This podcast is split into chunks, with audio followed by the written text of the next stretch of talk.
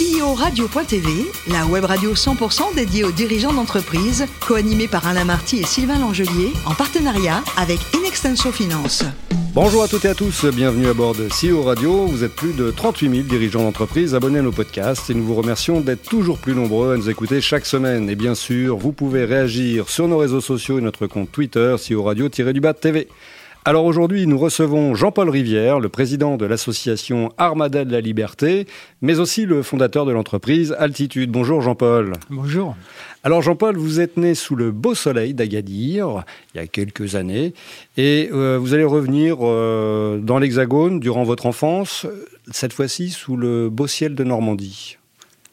Dans quel coin de Normandie vous êtes arrivé? Euh, bah, J'ai connu une, une canaise, donc je suis arrivé euh, à Caen d'abord, euh, au Havre et maintenant à Rouen. Mais entre Agadir et la Normandie, il y a eu un peu d'étapes. Alors qu'est-ce que vous avez fait pendant Qu'est-ce que vous avez fait Qu'est-ce que vous avez parcouru comme étape durant cette période? Donc, moi, je suis né au Maroc et mon papa euh, était électricien, donc il, il était dans les, ce qui s'appelait Ciment Français, qui n'existe plus maintenant, c'est Ital Chimanti maintenant. Mhm. Et euh, il faisait les chantiers, donc on avait une base à Mantes-la-Jolie, et autrement, il, il, faisait les différents chantiers dans les différentes constructions de cimenterie en France. Et alors donc vous allez faire, faire vos, suivre des études d'ingénieur à l'ENC de Caen, c'est ça? Oui, très bien. Et, euh, vous intéressez immédiatement à l'informatique. Alors, j'ai fait l'ENSI de Caen parce que ma, chérie était à Caen, donc c'était plus simple. c'est plus pratique. Euh, oui, oui, euh, dans, dans, cette école, on avait un prof d'informatique qui était absolument génial. Et effectivement, j'étais mordu d'informatique. Je n'étais pas le meilleur euh, développeur en tant que tel, mais bon, j'étais, j'étais dedans. Quoi. Ouais. Et, je, je, je, crois que vous, avez, vous allez également passer un master en économie? Oui. Oui. Alors donc là, vous avez en gros les deux savoirs nécessaires à monter euh, une entreprise ou au moins à la diriger. Alors vous allez démarrer votre carrière professionnelle euh, bah, dans les années 80 en travaillant d'abord dans, un, dans une entreprise d'électricité. Oui, oui, voilà. Et, je crois qu'il y a une anecdote, je crois, c'est que ah bah on va vous laisser bénéficier, euh, de disposer du grenier pour monter votre propre première entreprise. Exactement. J'ai été embauché dans l'entreprise dans laquelle j'ai fait mon stage. À l'époque, ingénieur, on avait forcément un boulot. C'était une entreprise d'électricité qui était de Caen, mais euh, je dirigeais une petite agence qui était au Havre. Et au bout de deux ans, euh, je, je me suis senti en confiance et j'ai dit à mon patron euh, bah, je, vais, je vais vous lâcher, je vais monter mon entreprise informatique. Donc là, je me suis fait engueuler parce que lui. Au bout de deux ans, il considérait que ben, ça marchait trop bien, il voulait pas me lâcher. Donc j'ai eu le droit de faire mon entreprise dans le grenier pendant que je m'occupais aussi de sa société. Bon, ça l'arrangeait bien que je m'en aille pas trop vite.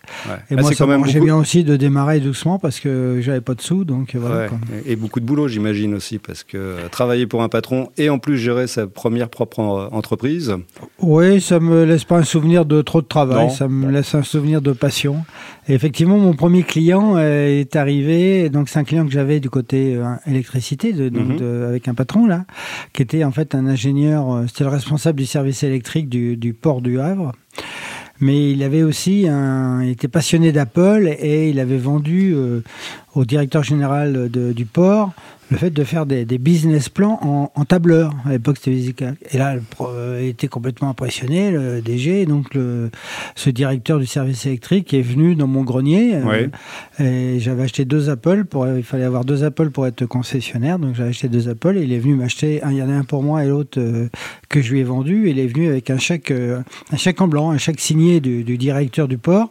il n'y avait pas l'ordre, il n'y avait pas le montant. Hein. Ça, ça n'existe plus. Hein. Il n'y avait pas l'ordre, il n'y avait pas le montant. Et c'était comme une administration. Donc, il reparti avec son Apple et moi j'ai gardé le chèque. Bon, là, l'entreprise va. Qu'est-ce qui va se passer? Elle va grossir gentiment? Elle va grossir gentiment, euh, voilà. Euh, et... au bout de 5 ans, euh, elle, avait une. J'avais 20 salariés, elle marchait bien. On était les, le premier revendeur de, de, micro-informatique de Normandie. Mais c'était l'époque où il y avait les, les systèmes financiers s'installaient et, mhm. et, on voyait bien qu'il y aurait de moins en moins de marge que les indépendants. Donc j'ai décidé de vendre ma société.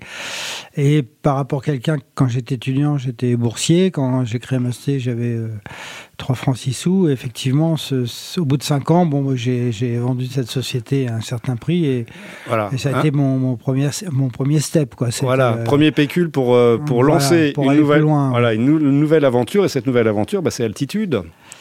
Voilà exactement. Donc en 90, euh, j'ai créé la société Altitude, qui était au tout début une SS2I. Très vite, ça a été un fournisseur d'accès Internet. Et très vite derrière, c'est devenu un opérateur télécom. Ouais, alors on parle de chiffre d'affaires chez Altitude? Oui, oui, on peut. Hein. Alors, je vous écoute.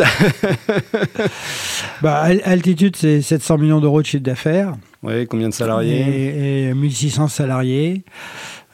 Voilà. Une entreprise qui va se développer, qui continue à se développer, puisque euh, au bout de quelques années, quelques belles années, bah, vous allez passer le relais à votre fille, euh, je crois que c'est assez récent d'ailleurs, on parle de janvier. C'est en janvier, hein. j'ai passé euh, la présidence à ma fille en janvier, mais ça faisait dix ans qu'elle était DG euh, à mes côtés. Et c'est les dix meilleures années, quoi. À deux, on a fait des très belles choses. Voilà, et là, donc, vous cédez les rênes de l'entreprise et vous allez reprendre la barre du voilier, hein, puisque vous revenez à votre passion. les vieux gréments, c'est quoi? C'est une passion familiale? C'est Comment ça vous est venu euh, bah, Mon papa qui faisait les chantiers, il avait fini par devenir cadre dans, dans cette société et, euh, et, bon, il avait acheté un bateau à crédit, un petit bateau du mètre à crédit et euh, on a fait toute notre jeunesse de, de 10 à, à 15 ans avec ce petit bateau et c'est donc une passion d'enfance.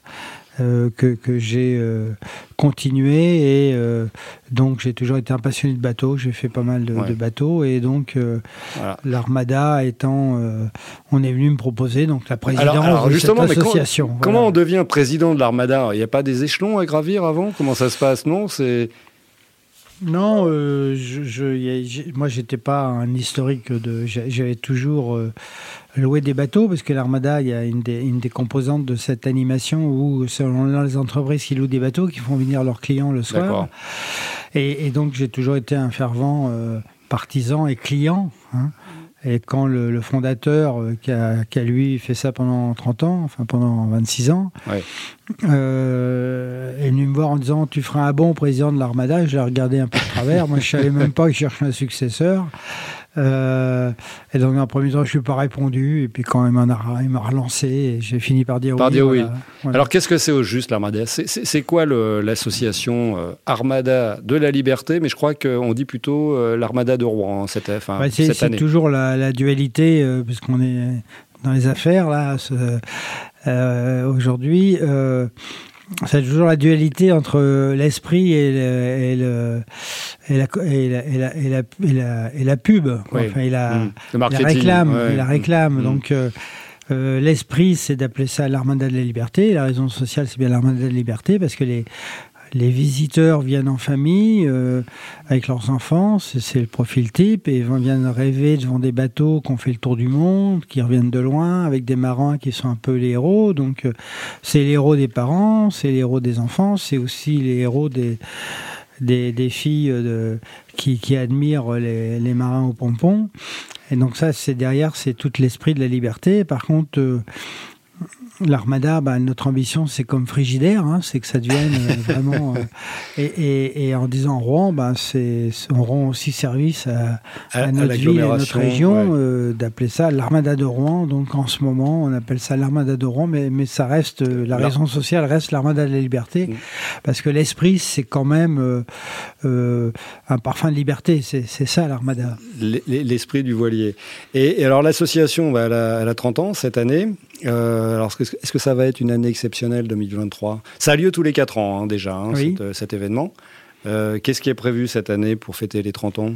Est-ce qu'il y a des choses bah, particulières de, faire, euh, de faire encore mieux, d'essayer de faire encore un, peu plus beau, euh, d'avoir des, encore des, des plus beaux voiliers, de, de réunir Combien de voiliers on, attend alors, 45, 45 voiliers. 45 voiliers. Ça remplit nos, nos 6 km de quai.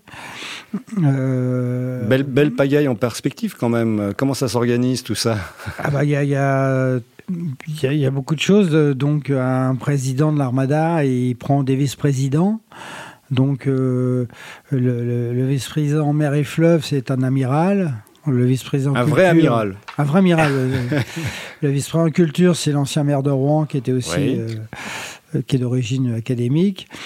Euh, le, vice-président sécurité, c'est l'ancien adjoint du préfet euh, en termes de sécurité. Voilà un petit peu comment on construit euh, l'équipe qui, qui, organise. Et donc, bien sûr, il y a, il y a aussi une animation. Et donc, il y a une vingtaine d'animations dans l'armada. Donc, chacun vient en faisant son armada. Donc, il y a des gens qui viennent pour euh, les ovnis, c'est les objets flottants non identifiés. Donc ça, c'est au début de l'armada. Euh, il y a des, ça, c'est un peu qui sont faits un peu de, de briques et de broc enfin qui doivent être faits avec des objets recyclés, hein, des objets hmm. euh, utilisés. donc c'est des, des, bonbonnes, des bidons, euh, de la ficelle, et, les gens se bataillent entre eux. Il y a un, pseudo parcours. Bon, et à la fin, c'est comme Jacques Martin, hein, tout le monde a gagné. Donc voilà, une première animation. Il y a l'animation, le défilé des marins en ville, où là c'est quelque chose, c'est pas un carnaval, c'est le défilé des marins, mais c'est quelque chose de grandiose. Là, plus de 500 000 personnes rien que sur le défilé. Hein, ah c'est vraiment quelque chose d'impressionnant. Ah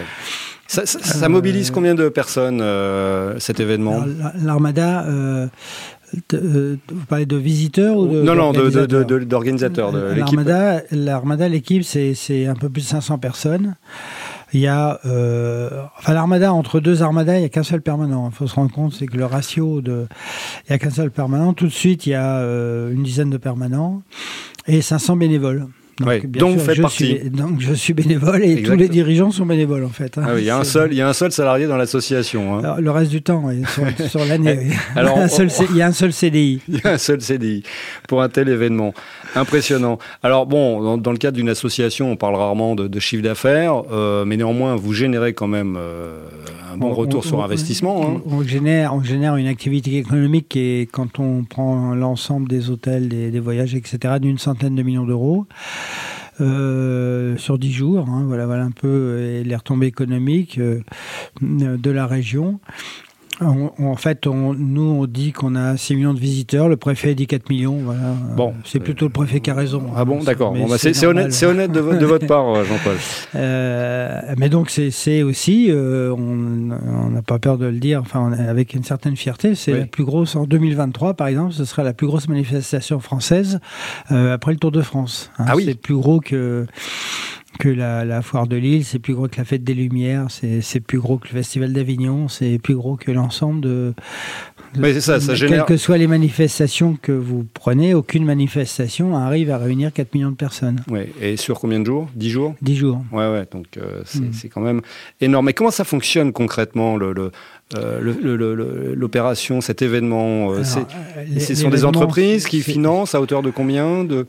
Alors, d'abord, c'est intéressant de, pour vos auditeurs, c'est que moi, je négocie, enfin, avec le, port de Rouen, me donne la concession de son port. Donc, mhm. je suis le concessionnaire pendant une vingtaine de jours, enfin un peu plus un mois et demi, hein, mais avec les dix jours de manifestation au milieu d'un territoire.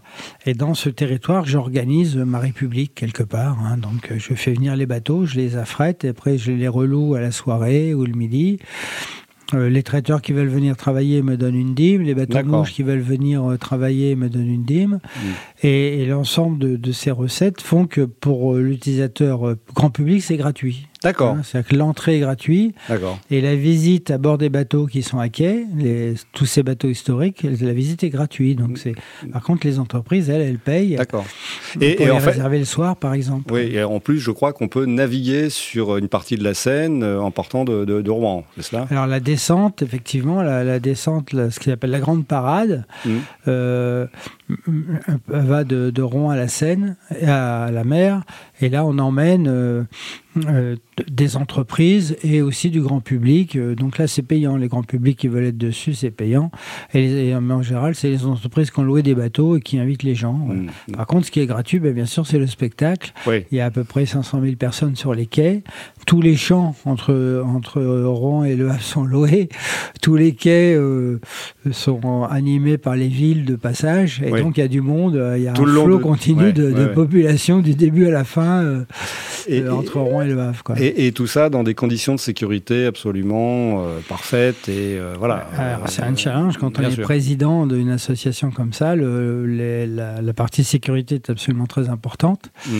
Et, c'est aussi très important que, que le préfet comprenne que le président est très motivé sur ces choses-là, puisque c'est effectivement euh, une des responsabilités de l'organisateur que ça se passe euh, en toute sécurité. Ouais. Alors, euh, autre responsabilité du président, la RSE.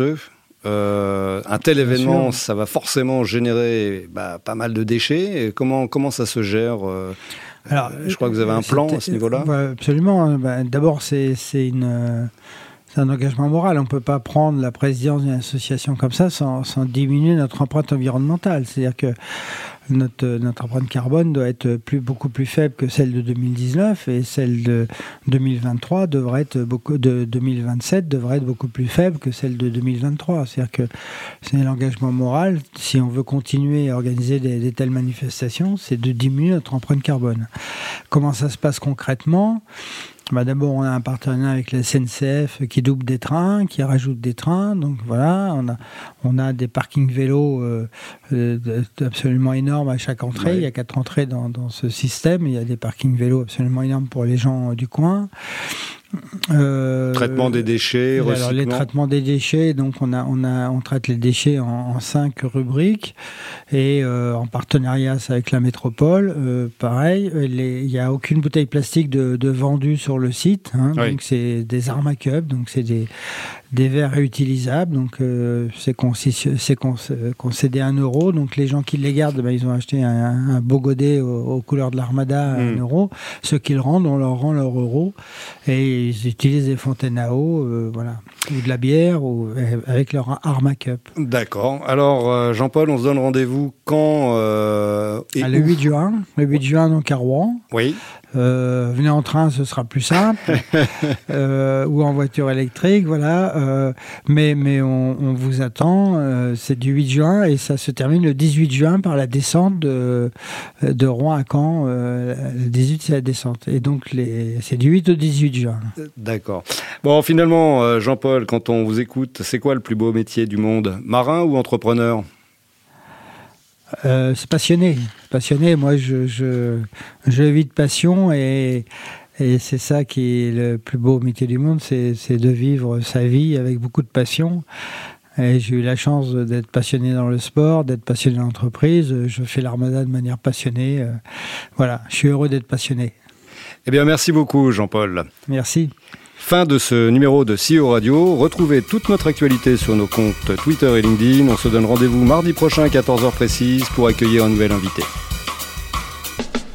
L'invité de la semaine de CEO Radio, une production B2B Radio.tv en partenariat avec Inextenso Finance.